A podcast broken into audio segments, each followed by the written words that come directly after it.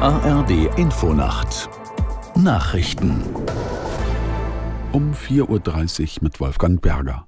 In Arztpraxen müssen sich Patienten heute auf längere Wartezeiten einstellen. Medizinische Fachangestellte wollen in einen eintägigen Warnstreik treten. Aus der Nachrichtenredaktion Ines Bellinger. Der Verband medizinischer Fachberufe hat bundesweit 330.000 Arzthelferinnen und Arzthelfer aufgerufen, für einen Tag die Arbeit niederzulegen. In den laufenden Tarifverhandlungen wollen sie so den Druck auf die Arbeitgeber verstärken. Einige Arztpraxen sollen auch geschlossen bleiben. Vor der Bundesärztekammer in Berlin und in Städten wie Hamburg, Dortmund und Stuttgart sind zudem Protestaktionen geplant.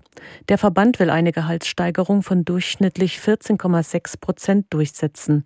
Das Angebot der Arbeit Arbeitgeberseite liegt laut VMF derzeit bei 5,5 Prozent.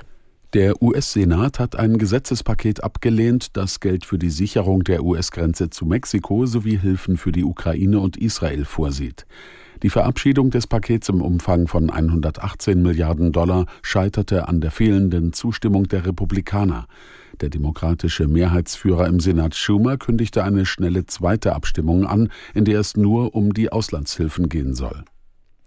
Israels Ministerpräsident Netanyahu hat die Forderung der Hamas nach einer Waffenruhe zurückgewiesen. Zudem habe er den Streitkräften befohlen, sich auf einen Einsatz in Rafah sowie in zwei Flüchtlingslagern vorzubereiten, erklärte der Regierungschef. Aus der Nachrichtenredaktion Ulrike Ufer. Die Annahme der so wörtlich bizarren Forderungen der Hamas werde nicht dazu führen, dass die Geiseln freikämen. Vielmehr lade ein solcher Schritt nur zu einem weiteren Massaker ein. Netanyahu äußerte sich in einer Rede im Fernsehen. Die Hamas hatte eine Waffenruhe von 135 Tagen im Gazastreifen vorgeschlagen. In drei Phasen sollten demnach alle verbliebenen Geiseln freikommen, im Gegenzug für eine Entlassung palästinensischer Gefangener. In Bratislava haben am Abend tausende Menschen vor dem Parlament gegen eine geplante Justizreform demonstriert. Die Regierung des linksnationalen Ministerpräsidenten Fico erklärte, sie wolle hohe Gefängnisstrafen an EU-Standards anpassen.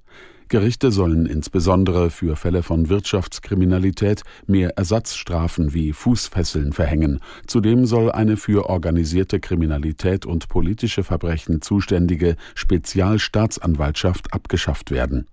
Die Opposition sieht in der Justizreform lediglich einen Vorwand, um Korruptionsfälle aus früheren Regierungszeiten der Vizopartei vertuschen zu können. Und das Wetter in Deutschland.